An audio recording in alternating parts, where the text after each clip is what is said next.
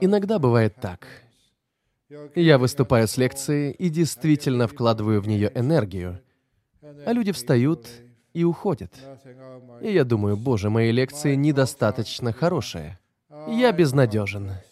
Возможно, мне стоит задуматься о смене карьеры в жизни. А потом мои слушатели говорят, «Аджин, простите, нам просто нужно на минутку выйти в туалет».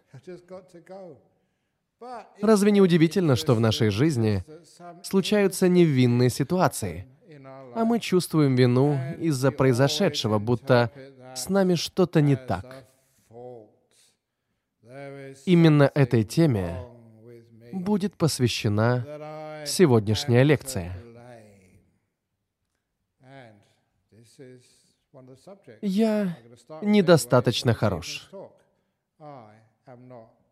А вы достаточно хороши?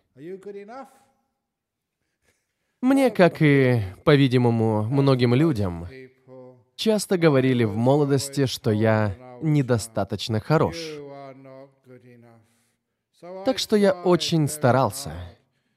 Я хорошо учился в начальной школе и получил стипендию в средней школе в Лондоне. Но этого все равно было мало. Надо было очень хорошо сдать финальные экзамены, прилагать еще больше усилий, чтобы улучшить оценки. Поэтому я старался изо всех сил и таки достиг желаемого. Как считаете, самых высоких оценок было достаточно? Нет. Надо было поступить в университет и получить научную степень. Но достаточно ли было этого? Нет, как и мало просто получить степень доктора философии. А как насчет получения Нобелевской премии? Ну-ка, это уже достаточно высокий уровень. Вы замечали, что в современном мире, чего бы вы ни достигли, как высоко бы ни поднялись, вы все равно будете чувствовать себя недостаточно успешным. Не так давно я выступал с лекцией в Олимпийском парке Сиднея, где узнал об австралийском пловце Гранте Хаккете, который, кажется, получил золотую медаль на Олимпийских играх и был действительно лучшим в своей области. И если я правильно понял из последних новостей, то у него недавно были определенные психологические проблемы. Почему так случается, что кто-то достигает вершины, а потом все теряет? Почему Робин Уильямс, который был отличным комиком, покончил жизнь самоубийством, считая себя недостаточно хорошим? И это мы говорим о тех, кто действительно добился успеха, кем восхищаются, кто имеет много поклонников. Почему же они считают себя недостаточно хорошими? Взгляните на меня. Кажется, что я достаточно известный монах. Но достаточно ли я хорош? Нет, думаю, я мог бы выступать лучше, рассказывать более остроумные шутки. Но могу ли я? Нет, потому что знаю ограниченное количество шуток. Кстати, сегодня кто-то пошутил, что некоторые люди, взглянув на меня и на мой живот, могут сказать, тебе нужно больше заниматься спортом. Но я занимаюсь спортом. Я часто тренируюсь. Иногда я расширяю границы тем, о которых я говорю, тренируя свой язык и придумывая шутки, разминаю рот, и еще я каждое утро делаю 10 отжиманий.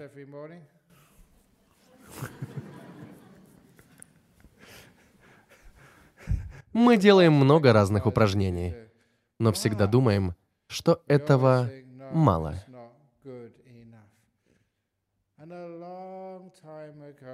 Уже давно я начал осознавать, что неважно, как сильно вы стараетесь угодить другим, и не имеет значения, чего именно они от вас ждут.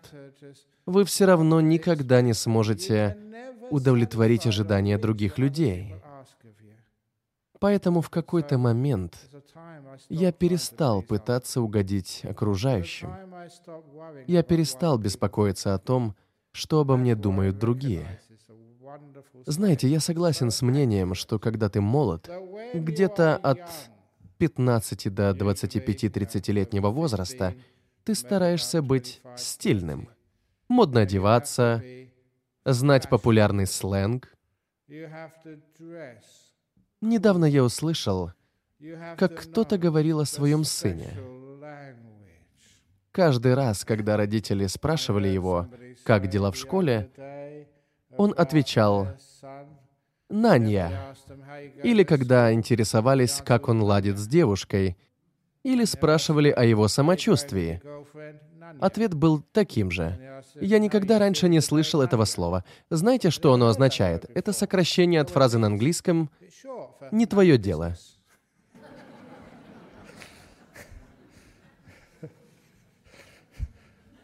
Поэтому нужно быть крутым и употреблять модные слова.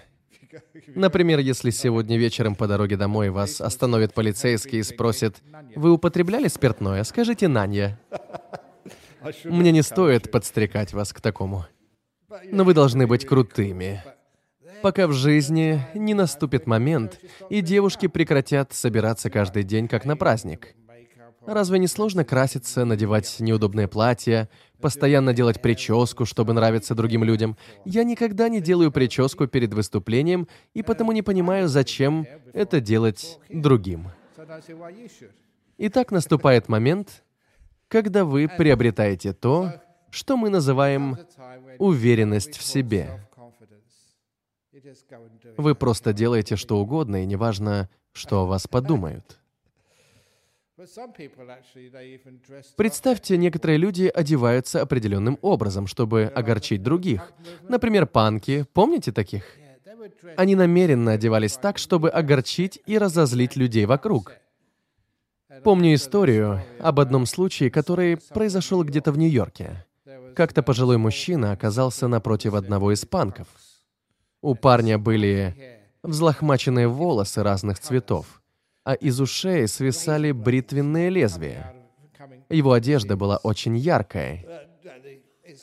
И понадобились бы солнцезащитные очки, чтобы не отводить от него взгляд. Все лицо панка было в пирсинге. Мужчина сидел прямо перед панком, и потому трудно было не смотреть на него. Парень агрессивно отреагировал на это криком. «На что уставился, старик? Разве ты никогда не делал ничего эпатажного, когда был молод?» «О да, конечно», — ответил мужчина. «Когда я служил на флоте, у меня был секс с попугаем. И я подумал, что ты мог бы быть моим сыном». Это только шутка. Пожалуйста, не надо писать жалобы в буддийское общество, хорошо? Я ничего не имею против попугаев. И все же иногда люди делают возмутительные вещи, просто чтобы разозлить других. Впоследствии, обычно это случается в среднем возрасте, мы перестаем беспокоиться о том, что о нас подумают другие. И надеюсь, вы, как и я, осознаете это немного раньше. Когда вы молоды, то вам важно, что о вас подумают другие. В среднем возрасте вам становится это безразлично, а в старости вы наконец-то понимаете, что люди вообще о вас не думают. Это значит, что вы можете делать все, что заблагорассудится. Просто забудьте о том, что о вас говорят другие люди. Часто люди говорят, что вы недостаточно хороши, что можете стараться больше, и вам нужно совершенствоваться. Я не согласен с тем, что человеку нужно совершенствоваться. Всю нашу жизнь от нас ожидают усовершенствования. Мы должны держать свое тело в форме. Я каждый день смотрю на свое тело. Мы должны учиться чему-то новому. Но почему? Почему вам нужно совершенствоваться? Я спрашиваю, неужели вы недостаточно хороши такими, какие есть? Кто так говорил? Обычно это ваша мама, друзья или ваш партнер. И вся проблема в том, что мы им верим. Мы верим в то, что о нас говорят другие люди, верим мнению социума о нас. Ездить за границу в отпуск, быть в хорошей физической форме и иметь крутого и сексуального партнера замечательно — не правда ли? Так лучше быть сексуальным или крутым? Не могу понять, каким мне быть. Такой выбор мне не близок, потому что буддисты не стремятся быть соблазнительными. Женщины не сексуальные, а мужчины не круты. Мы довольно умеренные где-то посередине в своих рассуждениях. Почему мы должны хотеть быть такими? Почему нам нужно совершенствоваться? Я часто говорю, что это одна из причин заниженной самооценки и самоуважения. Мы всегда стараемся совершенствоваться. Мы буквально ненавидим то, кем мы являемся, и стремимся быть кем-то другим. И для меня это не имеет смысла. Если вы ненавидите других людей, например, своего начальника, свою свекровь или тещу. Кстати, бедные матери наших партнеров, о них всегда так много шуток, особенно о теще. Одна из моих любимых — вот это. «Ох», — говорит мужчина, Моя теща каждый год приходит на Рождество. На протяжении последних 20 лет она приходит к нашему дому. Но в этом году мы сделали исключение и решили впустить ее в дом. Ведь она уже 20 лет подряд приходит как-никак. Соглашусь, звучит жестоко, и я должен бы улучшить свои шутки, но они достаточно хорошие, как по мне. Не осуждайте себя, чтобы оправдать ожидания других людей. Если вы не осуждаете себя, то это значит, что вы не осуждаете и других. Давным-давно в нашем монастыре в Серпентине из рук в руки передавалась книга. Даже не знаю, есть ли она до сих пор. Эта книга была на немецком языке, и было бы прекрасно иметь ее английский перевод. Возможно, он уже сделан. Один из наших монахов имел немецкое происхождение, поэтому он переводил мне эту книгу. Там говорилось о мальчике из Германии, который пережил невероятный опыт. Однажды он словно покинул свое тело. У него случился околосмертный опыт. Ему было семь или восемь лет. И причиной, почему я запомнил эту историю, является то, чему этот маленький мальчик научился из того внетелесного опыта. Он описывал, как шел по лесу, а в Германии леса очень важны для людей. Они любят жить рядом с лесом, потому что верят, что оттуда берет начало их культура. Поэтому в состоянии где-то между жизнью и смертью мальчик шел по лесу, пока не наткнулся на что-то похожее на хлев. И знаете, как это типично бывает по рассказам людей, которые оставляли пределы своего физического тела и пережили подобный опыт, он встретил мужчину. Тот спросил имя парня и заглянул в книгу. Люди часто говорят, что в таком внетелесном путешествии присутствовала книга. В наше время это, пожалуй, был бы компьютер, на котором проверяли бы список умерших людей. Поэтому тот человек проверил имя мальчика в книге, и оказалось, что его там не было. Поэтому он сказал, «Ты не должен быть здесь. Тебе лучше вернуться. Но прежде чем уйти, ты можешь посмотреть, как здесь все устроено». Следующим человеком, который пришел проверить, наступила ли пора окончания его земной жизни, был фермер. Когда он подошел, человек с книгой спросил его имя и сказал, «Твое жизненное время исчерпано». Потом он спросил фермера, убивал ли он когда-нибудь животных, на что фермер возразил, что, возможно, это случалось раз или два, но не больше. Мужчина выслушал его и вернулся к мальчику. Видишь, он уже мертв, а до сих пор лжет. Он был фермером и загубил много животных.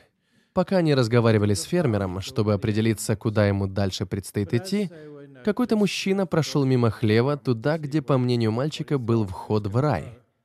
Он очень удивился и переспросил мужчину с книгой, не собирается ли кто-нибудь его остановить. На что тот ответил — что за всю жизнь этот человек никого не осудил. Так что и мы не будем его судить. Вот с такой историей вернулся тот мальчик в земную жизнь. Все остальное было только ощущениями, правдивыми или нет, кто знает.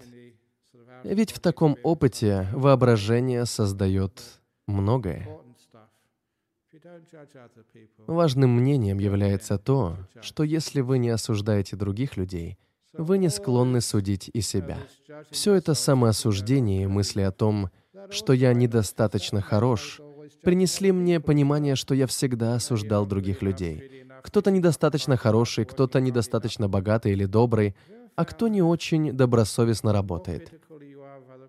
Вы замечали, что чем критичнее вы относитесь к другим людям, тем критичнее вы относитесь к себе.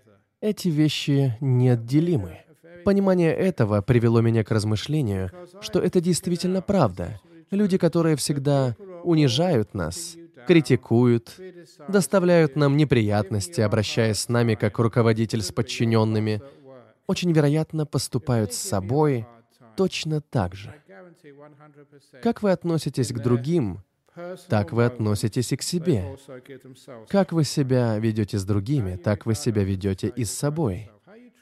Именно так я понял слова Его Святейшества Далай-Ламы о том, что если у вас неприятности с вашим начальником на работе, помните, что вы находитесь с ним около 40 часов в неделю, а он остается наедине с собой 24 часа в день, 7 дней в неделю до конца своей жизни.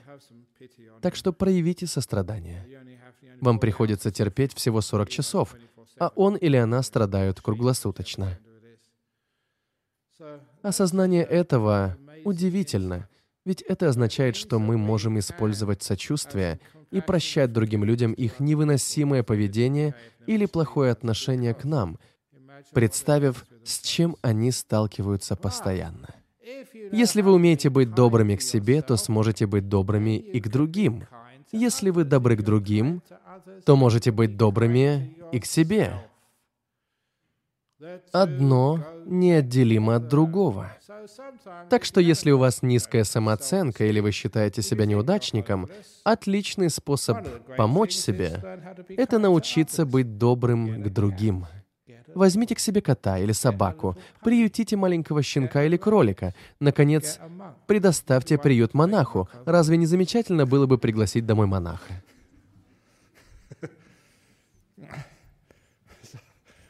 Я знаю одну историю о том, как первые монахи поехали в Англию. Члены местного общества типа буддийского сообщества волновались, смогут ли они позволить себе пригласить монахов и заботиться о них должным образом. Они пытались найти для них удобное место, когда те впервые поехали в Англию. Один из членов этой группы, возможно, их руководитель, был озабочен тем, хватит ли у них ресурсов содержать монахов и скольким из них можно создать комфортное пребывание. Ведь они получали не так много пожертвований и не представляли, насколько дорого заботиться о монахах. Одним из членов сообщества был замечательный человек Колин Эш, Возможно, он услышит эту лекцию.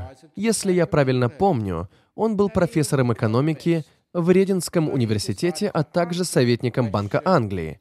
Он был экономистом, поэтому решил заняться этим вопросом и выяснить, что нужно для встречи монахов и сколько будет стоить их проживание.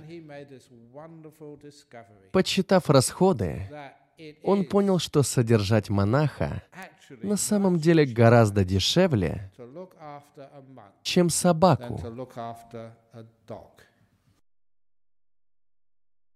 Сколько денег вы тратите на свою собаку, ухаживая за ней, покупая ей корм, красивую маленькую будку или просто выводя ее на прогулку или к ветеринару? На самом деле монахи и монахини требуют гораздо меньше затрат. И я часто говорю, что у нас с собаками много общего.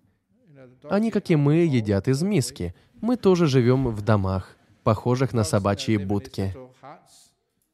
Единственная разница лишь в том, что наши несколько больше. И добрые монахи, так же как ваши домашние питомцы, никогда не лают.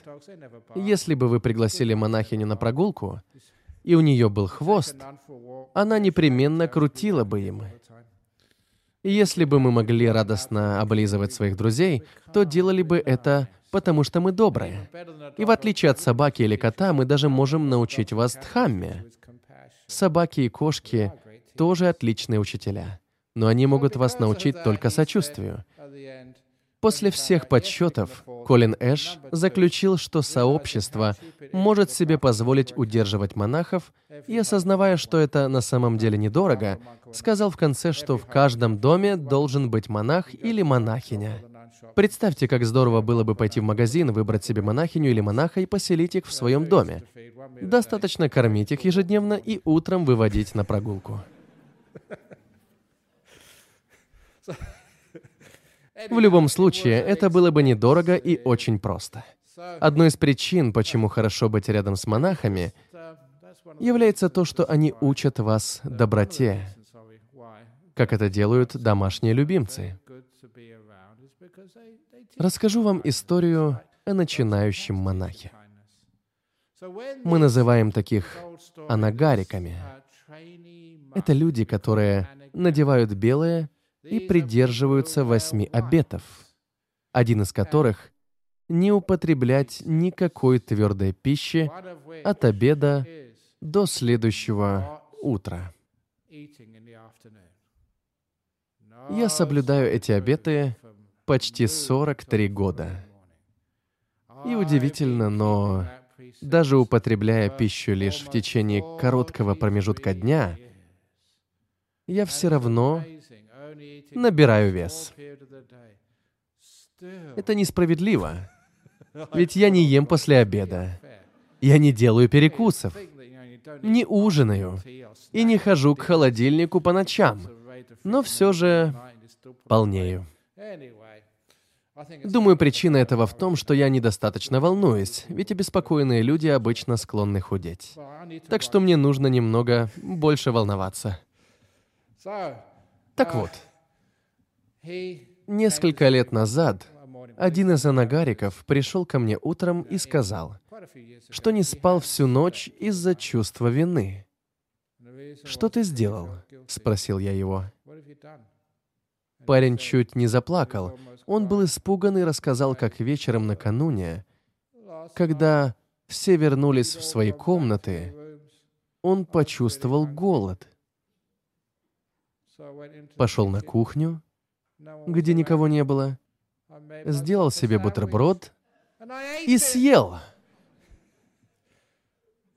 Он очень переживал, потому что думал, что его теперь выгонят. Я уверила Нагарика, что мы из-за такого не выгоняем из монастыря, и даже похвалил его, ведь он признал свою слабость. Затем я дал ему совет есть больше во время обеда. У нас есть огромный список дозволенного, потому что многого из этого просто не было во времена Будды. Кто из вас бывал в монастырях или на ретритах, вероятно, видели, что у нас достаточно сыра, шоколада, конфет, желе, меда, фруктового и морковного сока, и все это можно есть. И поэтому я призываю всех есть то, что они захотят.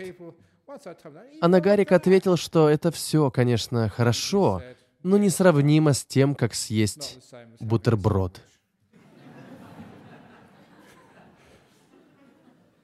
Я попытался убедить его, что скоро он привыкнет к этому, а сейчас может быть свободным.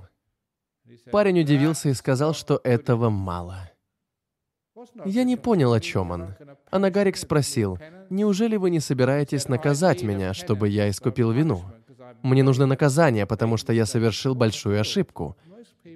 Чувство, которое испытывает подавляющее число людей, называется виной.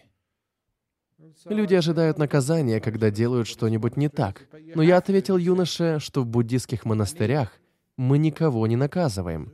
«Но вы должны», — сказал он, — «мне это нужно». Это очень странно с точки зрения психологии. Он ужасно чувствовал себя, не спал всю ночь из-за угрызений совести и считал, что наказание вернет ему чувство самоуважения. Поэтому я сказал ему, ладно, я накажу тебя. В то утро мне пришлось мгновенно придумать какое-нибудь наказание, потому что, как видите, простого поощрения кому-то бывает маловато. Так совпали обстоятельства, что на тот момент я как раз дочитывал известную австралийскую книгу под названием «Берег судьбы» Роберта Хьюза о ранней истории колониальной Австралии. В ней говорилось об осужденных, которых привезли в Австралию, и о суровых наказаниях, которые им присудили за их незначительные нарушения. Мне это все казалось очень жестоким. Я сказала Нагарику, Если ты хочешь наказания, я дам тебе его. Оно называется «50 поглаживаний кошки». Видели бы вы этого беднягу. Знаете, как бывает, когда люди очень напуганы, их губы дрожат, а лицо бледнеет? Вот именно такой он имел вид. Еще не зная достаточно о буддизме, он действительно подумал, что я собираюсь выпороть его. Он был испуган, у него на лице было написано «Это не то, о чем я просил, пожалуйста, выберите что-нибудь другое». Я успокоил его, объяснив, что именно в буддизме означает наказание 50 поглаживаний кошки. В то время в нашем монастыре в Серпентине было две кошки. Я сказал выбрать одну из них и погладить ее 50 раз. Таким образом, он должен был научиться доброте. Погладить кота или собаку является одним из лучших способов научиться доброте.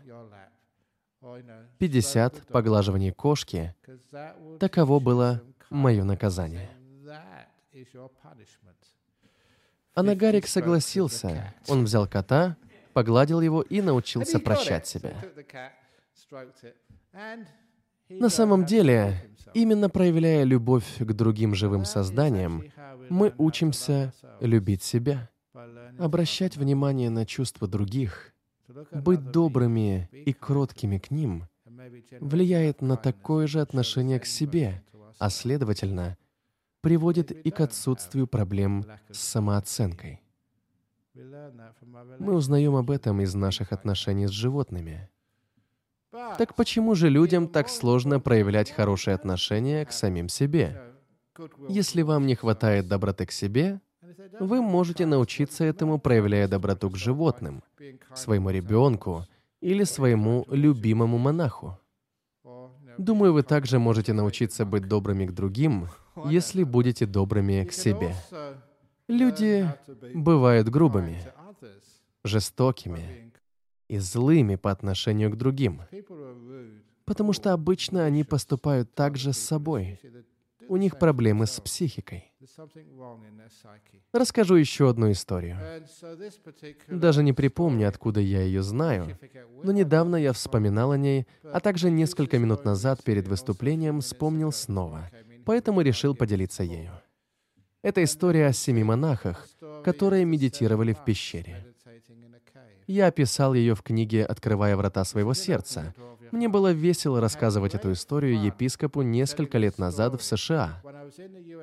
Я чувствовал себя немного дерзким, рассказывая ее, но я хотел посмотреть, смогу ли я подловить его.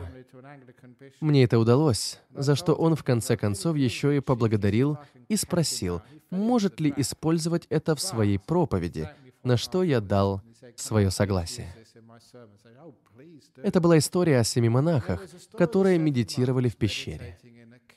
Их медитация была полна любви и доброты. Надеюсь, вам знакомы эти чувства и желания, чтобы все существа были счастливы и здоровы. Доброта и ласковость направлены на всех без дискриминации по каким-либо признакам — расе, полу или сексуальной ориентации. Вот о чем была медитация семи монахов. Внимательно слушайте, что я буду рассказывать, потому что в конце будет вопрос. Если вы слышали эту историю, то, пожалуйста, ничего не говорите. Чтобы не испортить мои попытки, интересно ее рассказать. Итак, среди семи монахов один из них был главным, так называемым боссом или аббатом, Другой был его лучшим другом. Они выросли вместе и любили друг друга. Еще один монах был его братом, с которым у них тоже были любящие отношения. Четвертый монах, хоть и был благословенным главным аббатом, однако обращался с ним как с врагом. Им было трудно объясниться из-за разногласий в характерах. Вопреки тому, что они были действительно хорошими людьми, в разговорах их высказывания часто противоречили мнениям друг друга. Даже действительно хорошие люди не всегда могут найти общий язык. Я часто замечаю это, когда пары приходят на супружескую терапию. Почему же вы не ладите друг с другом, люди? Никак не могу этого понять. Бывает, я встречаю пары, которые давно вместе, красивую и добрую жену и замечательного мужчину, у которого просто появились плохие привычки, вот и все. Так вот, и эти монахи не ладили из-за разногласий во взглядах и привычках. Продолжим нашу историю. Следовательно, пятый монах из семи был очень стар. Он был уже такого преклонного возраста, что мог умереть в любой момент и просто доживал в ожидании последнего вдоха. Шестой из монахов был очень болен. Никто уже не надеялся на его выздоровление. Однако кто умрет первым, старый или больной монах, для всех оставалось неизвестным. Они оба были на закате лет. Последний из семи монахов был, так сказать, неразумный или бестолковый. Каждый раз, когда монахи пытались медитировать, он засыпал первым, что было бы не так уж плохо, но он очень громко храпел. Когда все хором пели, он никогда не попадал в правильную тональность, если ему вообще удавалось запомнить слова. Даже его монашеская мантия постоянно сползала с него. Что это за монах такой? Так что он был бестолковым монахом. Я всегда так говорю, когда вспоминаю эту часть истории, потому что это действительно правда. В каждом монастыре есть такой. Можете попытаться узнать, кто это? Да нет, он хороший монах.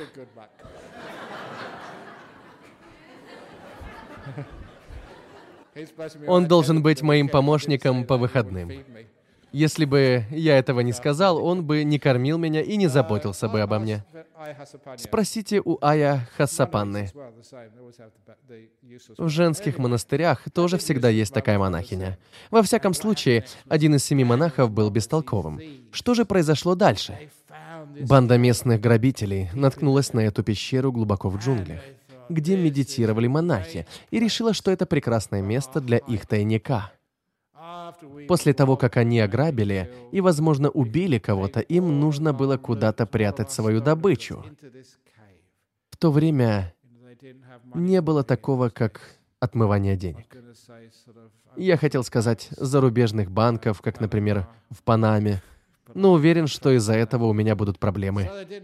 Так что в то время не было зарубежных банков, поэтому им просто приходилось прятать свои нечестно приобретенные сокровища. Пещера была отличным местом для сохранения награбленного. К тому же среди других воров они первыми нашли ее. Они решили убить всех монахов, чтобы никто из них не мог рассказать полиции о расположении этой пещеры. Но самый старший монах был таким замечательным и убедительным собеседником, что если бы не стал монахом, то мог бы быть министром финансов такой страны, как... Пожалуй, мне стоит умолчать об этом. Итак, старшему монаху удалось договориться, убедив главного вора отпустить всех монахов, кроме одного. Ведь их хотели убить для того, чтобы они не могли указать полиции на пещеру. Монах заверил воров, что монахи всегда придерживаются своих обещаний, а значит, никому не будут сообщать о расположении тайника, поэтому их можно отпустить. На что грабитель ответил, «Я должен быть уверен, поэтому один монах послужит примером. Я убью его у вас на глазах, как предупреждение. И если вы расскажете кому-нибудь, где расположена эта пещера, то мы найдем вас и сделаем то же с каждым. Это соглашение было единственно возможным, чтобы уберечь жизни шести монахов. Следовало пожертвовать одним из них. И так возник вопрос, кого выбрать? Прежде чем продолжить, я напомню вам об всех членах этой группы. Главный монах, его брат, лучший друг, враг, старый и больной монахи, оба при смерти. Возможно, им оставались считанные дни, как знать. И, наконец, бестолковый монах, тот, который никак не отметился добрыми поступками и за всю жизнь не внес вклад в свою добрую карму, так что, возможно, это был его шанс. Будь вы главным монахом, кого бы вы выбрали? Что скажете? Если вы знаете ответ, пожалуйста, не говорите вслух. Кого он избрал? Себя. Спасибо за этот неправильный ответ. Епископ сказал также. Как и большинство людей, которым я рассказывал эту историю. Он пожертвовал собой. И это неправильный ответ. Но есть причина, почему я рассказываю эту историю, и скоро я скажу вам какая. Есть ли еще другие варианты ответа? Кто еще? Кто-то проголосует за бестолкового монаха? Да, вижу вас там сзади. Нет, конечно, нет. Вот какой был ответ.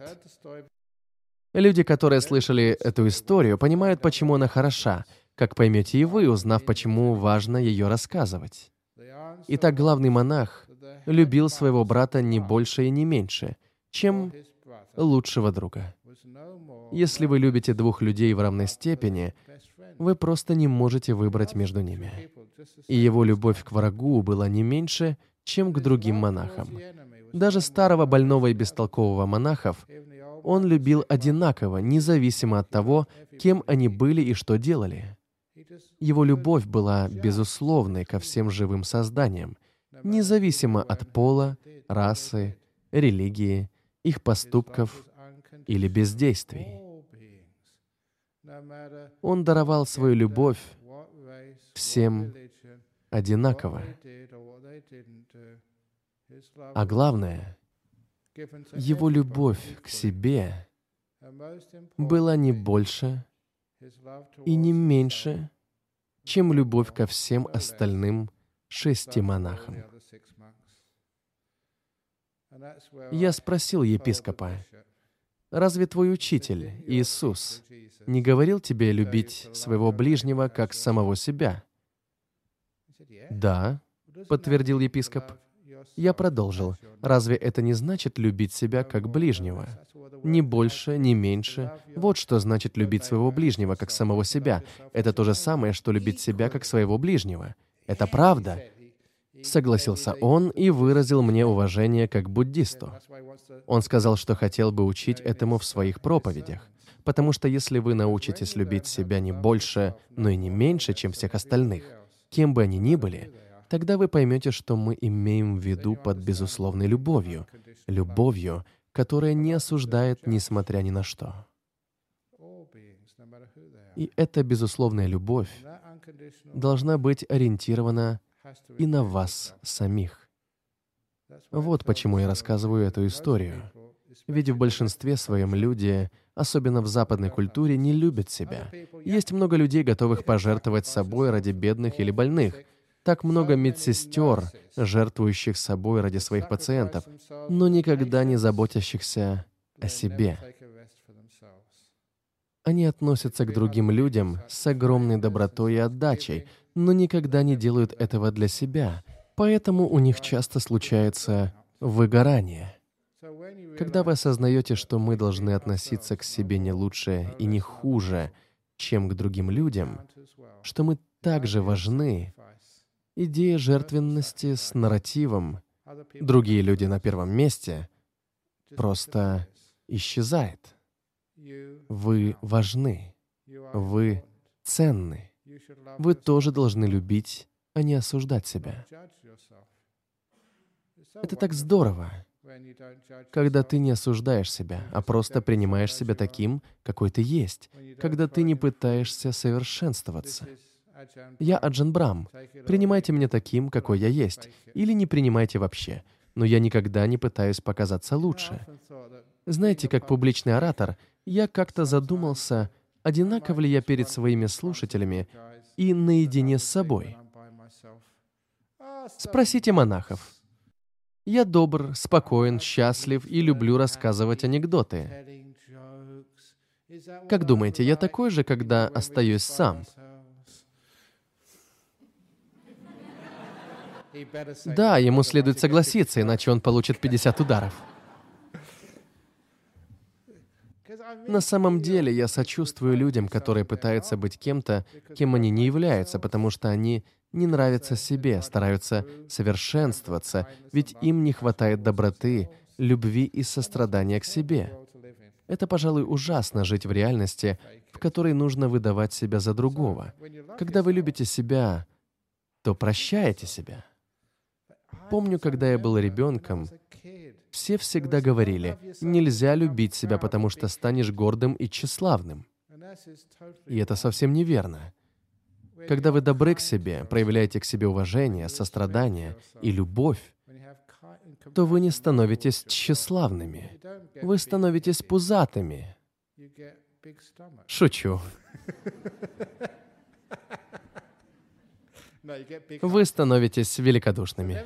Не думайте, что вы становитесь тщеславными. Вы становитесь великодушными. Это меняет взгляд на вещи. Вы почувствуете поощрение быть добрыми к себе, любить и уважать себя. Расскажу вам о практическом способе добиться этого. Я уже упоминал об этом раньше. Когда я впервые начал медитировать, и те, кто относятся к этому со всей серьезностью, понимают, что это не ограничивается тем, чтобы просто сесть на землю и медитировать. Мой первый учитель открыл для меня одну из самых мощных техник медитации, которые я когда-либо практиковал и продолжал делать это в течение двух лет. Он сказал, что чтобы быть добрым к себе и научиться любить себя, нужно каждое утро после пробуждения сразу подойти к зеркалу и улыбнуться себе. Я не понимал этого совета и не соглашался с ним. Тогда я был студентом, и знаете, как это бывает, когда ложишься поздно вечером, а утром чувствуешь себя ужасно. Вы не можете утром проснуться и улыбнуться себе, ведь вечером вы с друзьями выпили в пабе, вам стало плохо, а утром даже еще хуже. Я не родился монахом. Я делал глупости, когда был молодым, но, по крайней мере, я знаю, что это было глупо по собственному опыту, а не из теории. Поэтому, пытаясь улыбнуться перед зеркалом, я признал, что не могу этого сделать. Тогда учитель посоветовал мне, если не можешь естественно улыбнуться, положи два пальца с каждой стороны рта и растяни его.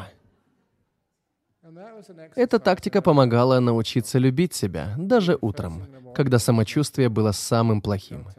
И, наконец, улыбнувшись, я увидел в зеркале молодого студента, который делал мне смешные рожицы, что заставляло меня улыбнуться в ответ. Моя улыбка стала еще более искренней, на что парень в зеркале ответил взаимностью. Так что каждое утро в течение двух лет я улыбался себе. Улыбаться себе — это любить себя. Эти слова очень близки по звучанию в английском языке, и на это есть веская причина. Между теми, кто живет в любви, всегда будет много смеха. Но если любви нет, вместо смеха появляется критика. Поэтому умение улыбаться себе и смеяться над собой родственно с умением уважать и любить себя. Вот почему этот метод действительно сработал. Улыбаясь себе, я научился любить себя, несмотря ни на что. А научившись любить и принимать себя, становится очень легко принимать других людей. Расскажу еще один небольшой, но очень интересный анекдот о безусловной любви к другим. Это давняя история, но я люблю ее повторять. Тем более недавно, в тайский Новый год, мы проводили церемонию, посвященную умершим родственникам. Мы организовали эту небольшую церемонию здесь. Это было 16 апреля, кажется, да, 16 -го. Как давно это было? Приблизительно две недели назад, а точнее девять дней. Как быстро пролетело время. Что же мы делали? Суть церемонии заключалась в том, что мы все вместе упоминали о своих покойных родителях. Это прекрасная возможность вспомнить о близких и, как мы это называем, отдать им уважение. Я тоже вспоминал о своих родителях, а особенно о папе и о том, как многому он меня научил. Хотя уже прошло 50 лет со дня его смерти, в следующем месяце исполнится 50. Но я никогда не забуду его. Я всегда буду помнить все прекрасные слова, которые он мне сказал. Помню замечательную историю, которая очень уместна сегодня. Однажды он свернул на обочину своей старенькой машиной, едва передвигавшейся по дорогам. Сегодня в Западной Австралии ей, наверное, уже давно бы запретили выезжать на дорогу. Мой отец был очень беден. Я до сих пор вспоминаю то место, где мы припарковались. Это было в Эктоне, недалеко от улицы Черчфилд.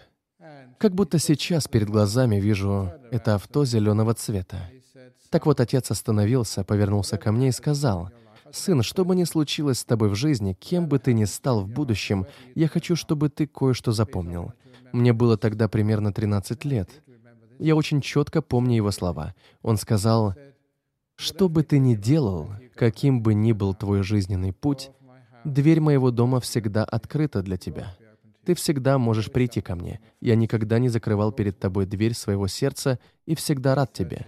В 13 лет я не совсем осознавал, сколь глубоким был смысл его слов. Только потом я их понял, когда стал монахом. Одной из прелестей того, чтобы стать монахом или монахиней в молодом возрасте, является то, что у вас достаточно времени на размышления. Вы можете размышлять над разными моментами в жизни и осмысливать их суть. Именно здесь, в Таиланде, я вспомнил слова отца и понял значение того, что дверь его сердца была открыта для меня. Не просто его дома, а его сердца. Это сознание было великолепным. Это была безусловная любовь. Что бы я ни сделал, даже если бы оказался преступником или кем-то, за кого подавляющему количеству людей было бы стыдно, дверь к сердцу моего папы всегда была открыта для меня, ведь я его сын. И этого достаточно, несмотря ни на что. Такое проявление безусловной любви вдохнуло в меня подлинное вдохновение жить с верой в это.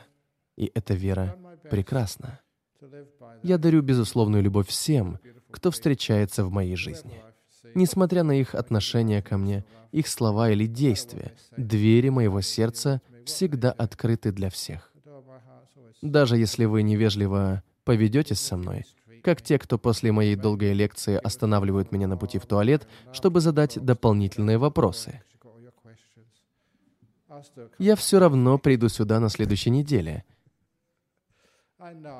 Я знаю, что меня эксплуатируют, пользуются моим временем и знаниями, но это цель моей жизни — быть полезным. Поэтому я не возражаю, я принимаю это. И это прекрасно, когда дверь твоего сердца открыта, кто бы ты ни был и что бы ты ни делал. И когда я делаю это для других людей, я делаю это и для себя. Кем бы вы ни были и что бы ни сделали, откройте двери своего сердца для себя. Это будет невероятным моментом для вас.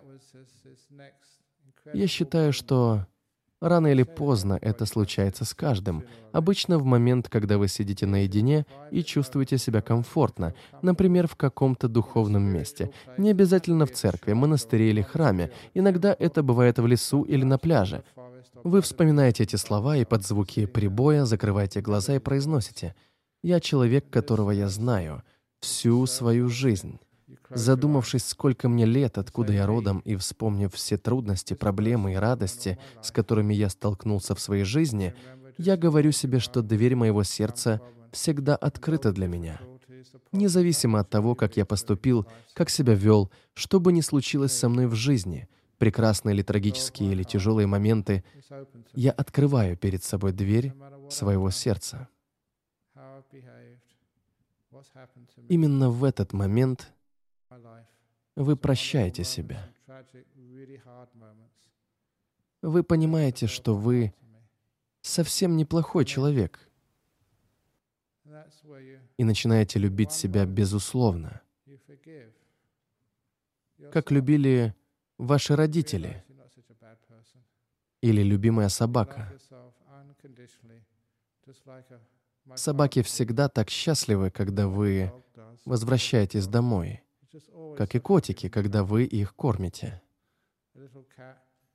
Да, коты бывают разными. Но такова их природа.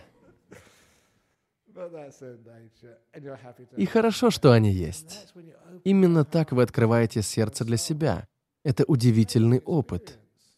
Вы больше не осуждаете себя, ведь ваша любовь безусловна. Вы в мире с собой.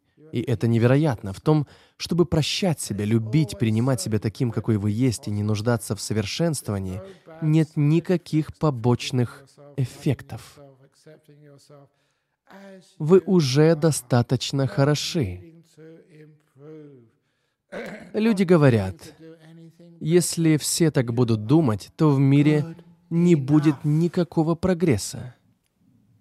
Это же здорово! Почему мы так хотим прогресса? Но вы ничего не достигнете. Но почему нам нужно чего-то достигать? Разве недостаточно хорошо так, как есть сейчас? Но вы не почувствуете, как это — проходить испытания. Я слишком долго себя испытывал, но вы никогда не будете богатым. Боже, как хорошо, что я никогда не был богат. Все богатые люди, которых я знал, всегда терпели неудачу. А я действительно знал немало богатых людей.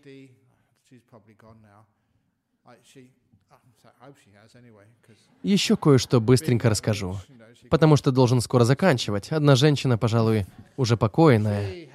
По крайней мере, я на это надеюсь, потому что она так богата, что могла бы засудить меня. Имела огромный дом в Шелле, я никогда не видел дома такого размера. Она попросила меня прийти, чтобы осветить его. Как только я переступил порог ее дома, я попросил воспользоваться туалетом, потому что дорога от серпентина была длинной. Хозяйка ответила, что будет проще, если она нарисует мне карту. Именно это она и сделала. Ее имение было таким большим, что, чтобы найти путь в туалет, ей пришлось рисовать карту.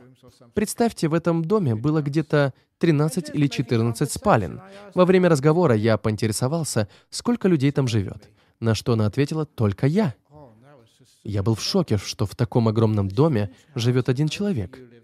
Женщина объяснила, я боюсь, что родственники или друзья будут посягать на мое состояние. Они всегда приходят сюда и просят меня о чем-нибудь. Например, я начинаю новый бизнес, мне не хватает денег. Можно у тебя немного одолжить? Окружение никогда не видело в ней человека. Все считались только с ее богатством, поэтому ей пришлось жить самой. Она стала заложницей своего огромного богатства. Если вы когда-нибудь бывали в таких больших домах, то поймете, о чем я. Однажды я навещал одного богача в Куала-Лампуре. В его доме было множество охранников. А на окнах висели решетки, словно он находился в тюрьме. Я не знаю, это было для того, чтобы не впускать людей или не выпускать их. Так что иногда богатство приводит к тому, что вы становитесь его заложником. Оно того не стоит. Вы все достаточно хороши. Но достаточно ли вы добры? Достаточно ли вы красивы? Достаточно ли богаты? Достаточно ли вы образованы? Если вы не почувствуете на себе, как открыть дверь своего сердца, вы никогда не будете просветлены. Вы никогда не будете иметь покой. Вы всегда будете пытаться достичь чего-то еще. Вы никогда не сочтете себя достаточно хорошим. Вместо этого вам нужно будет совершенствоваться, стремиться получить все больше, а это значит, что вы никогда не сможете сделать перерыв, чтобы по-настоящему отдохнуть. Но открыв дверь своего сердца, вы сможете восстановить свою самооценку и чувство самоуважения. Сможете любить себя ни больше, ни меньше других, и вам никогда не нужно будет жертвовать собой. Вы действительно можете относиться к себе так же, как ко всем остальным, ни лучше, ни хуже. Я отношусь к вам так же, как к самому себе. Иногда я в одиночку практикую плохие шутки, прежде чем рассказать их вам. Я часто смеюсь над собственными шутками. Однажды я рассмеялся так сильно, что начал задыхаться. Я даже подумал, что мне нужно обратиться к врачу, и уже даже собирался к нему пойти.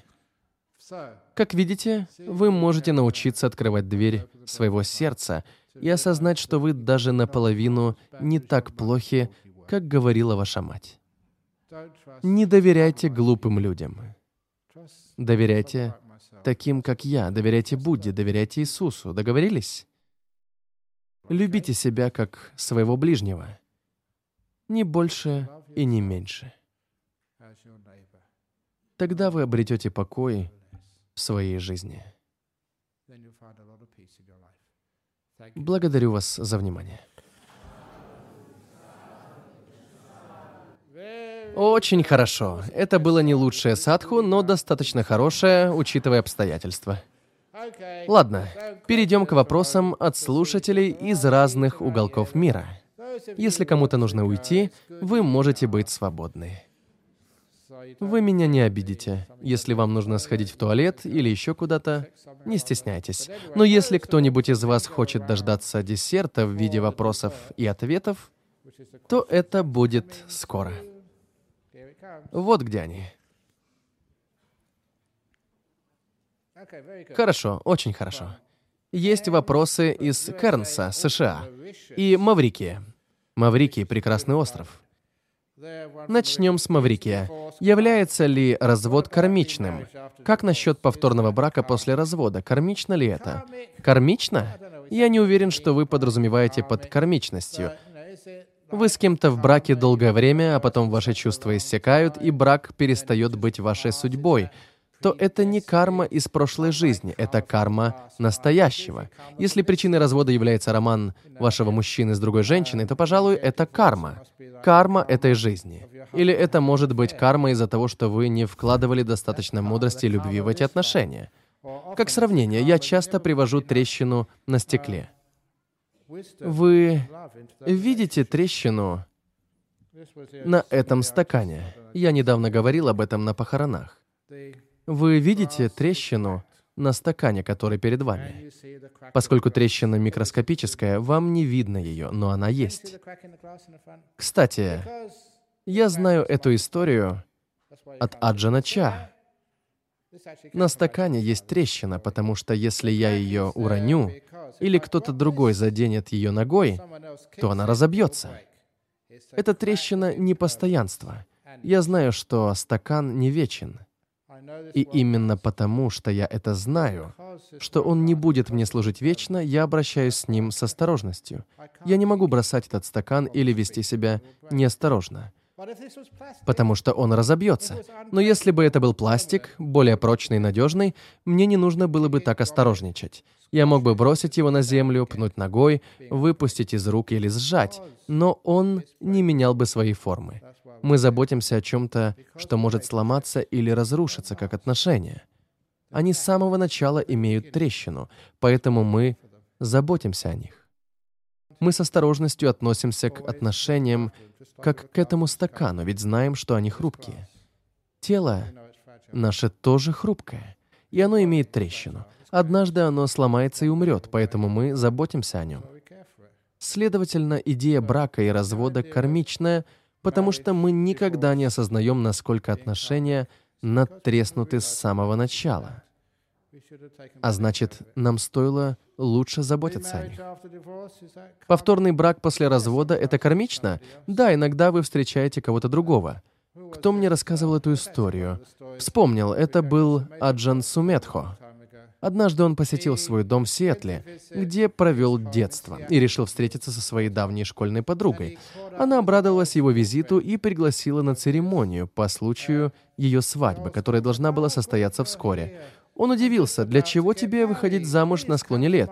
На что подруга ответила, да, это ведь не первый брак в моей жизни, а девятый. Но зачем тебе выходить замуж девятый раз? Все же не понимал он. Женщина объяснила, мне нравится знакомиться с новым мужчиной.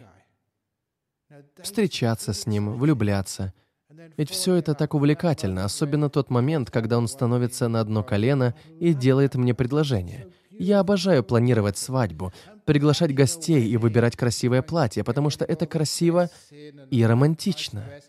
Я наслаждаюсь этим. На свадьбе мы смотрим друг на друга влюбленными глазами и улыбаемся.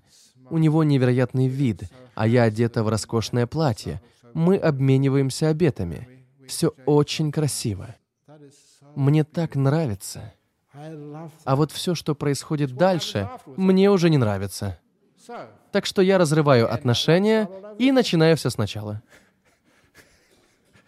Ухаживание, помолвки, приятные хлопоты по поводу бракосочетания и так далее. Так что это мой девятый раз. Знаете, должен признать, что она была права. Я это не поощряю, но ее объяснение имеет смысл. Иногда люди повторно женятся после развода, а иногда нет. Суть истории заключается в том, что если вы не состоите в браке, вы страдаете наедине. Когда вы женитесь, то страдаете в браке. Это просто замена одного типа страдания другим. Не надейтесь, что страдания исчезнут таким образом. Иногда люди спрашивают, а если мы больше не поженимся и не разведемся, а станем монахами или монахинями, вы все равно будете страдать. Вы не можете уйти от самих себя. Аджан Брам, не могли бы вы дать мне совет по принятию тяжелого решения? Да, бросьте монетку.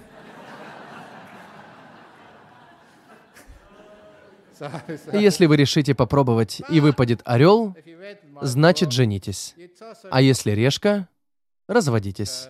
О нет, вы же не можете развестись, пока не женитесь. Орел, женитесь. А решка нет. Обратите внимание на свои ощущения, когда выпадет орел. Орел означает женитьбу. Как бы вы оценили свою реакцию, например, по трехбальной шкале? Два или три? Значит, вы не очень рады такому решению. Это в действительности показывает, что вы чувствуете внутри. Если выпадет орел, и вы обрадуетесь, это будет означать, что вы действительно хотите жениться. Подбрасывание монеты — это просто выяснение того, какое решение вам действительно хочется принять. Итак, если вам нужно принять какое-то решение, например, если выпадет орел, вы пойдете налево, если решка — направо, то спросите себя, что вы чувствуете после того, как вы бросили монету? Какие эмоции внутри? Это привлечение интуиции к принятию решения разумом. И, наконец, вопрос. Как мне, среднестатистическому человеку, считать себя достаточно хорошим и найти золотую середину, когда речь идет о развлечениях, отношениях и работе? Послушайте, если вы чувствуете, что вы достаточно хороши, то у вас есть то, что называется уверенностью. Вы уверены в себе как профессионал своего дела. Даже в сфере развлечений можно быть уверенным в себе. Вот я считаю, что могу рассказывать хорошие шутки. Вспоминая слова комика Боба Хоупа, он рассказывал, что в начале его карьеры люди бросали в него помидоры и яйца, но если бы они этого не делали, то ему нечего было бы поесть. Поэтому во всем происходящем всегда есть положительная сторона. Итак, если вы считаете себя достаточно хорошим, то чувствуете уверенность в большинстве аспектов своей жизни. Поэтому если вы научитесь чувствовать уверенность, что вы достаточно хороши, не лучшее, чтобы не стать слишком высокомерным, но тогда вы сможете достаточно хорошо справиться со всем, с чем сталкиваетесь в жизни. Я иногда удивляюсь, с чем мне удавалось справляться в жизни. Чувствуя уверенность в себе, как-то я пошел на шоу, которое проводили на радио. Кажется, это был 6 PR. Это была программа с 10 до 12 вечера, где обсуждались темы для взрослых. Люди с сексуальными расстройствами или проблемами в браке звонили по телефону в прямой эфир шоу. Представьте себе, что вы спрашиваете о таких вещах монаха, соблюдающего целебат. Но я был уверен в себе. Я не знал, о чем говорю, но я вел себя уверенно, как и в подавляющем количестве ситуаций в своей жизни. К примеру, недавно, около двух лет назад, я выступал с основным докладом на Всемирном компьютерном конгрессе 2015 года в Южной Корее. Что я знаю о компьютерах? Сол, ты же программист. Как ты думаешь, много ли я знаю о компьютерах? Он говорит, все, и я соглашусь. Меня ничто не останавливает. Поэтому я выступил перед всеми руководителями Google, Samsung и LG и услышал похвалу. Великолепная речь. Но это была уверенность, и все. Поэтому, если вы считаете себя достаточно хорошими, вы становитесь таковыми. И на этом все не останавливается. Уверенность обладает удивительными свойствами. Если вы считаете себя достаточно хорошим, то начинаете расти и невольно становитесь все лучше, лучше и лучше. Вы достигаете совершенства, которое выходит за пределы вашего самого смелого воображения. Но если вы думаете, что с вами что-то не так, что вам чего-то не хватает, что вы родились с отсутствием многих вещей, или вы немного низкого роста, то на самом деле это означает, что вам только не хватает знаний из священных текстов Трипитаки или чего-то вроде. Вы становитесь такими, каким считаете себя. Так что если вы уверены в себе, то можете добиться чего угодно. Когда вы думаете, что вы достаточно хороши, то на самом деле становитесь еще лучше. Когда вы думаете, что вам нужно совершенствоваться, то становитесь хуже. Не пытайтесь усовершенствовать себя. Вы достаточно хороши и становитесь только лучше. Есть еще вопросы, прежде чем мы закончим. Я уже немного затянул речь, потому что наслаждаюсь процессом. Как вам сегодняшняя лекция? Достаточно хороша? Замечательно. Спасибо. Очень хорошо. Хорошего вам вечера. Мы должны поклониться, не правда ли? Прошло несколько недель с тех пор, как я последний раз был здесь, поэтому постоянно забываю. Сейчас мы воздадим честь Будде, Дхамме и Сангхи.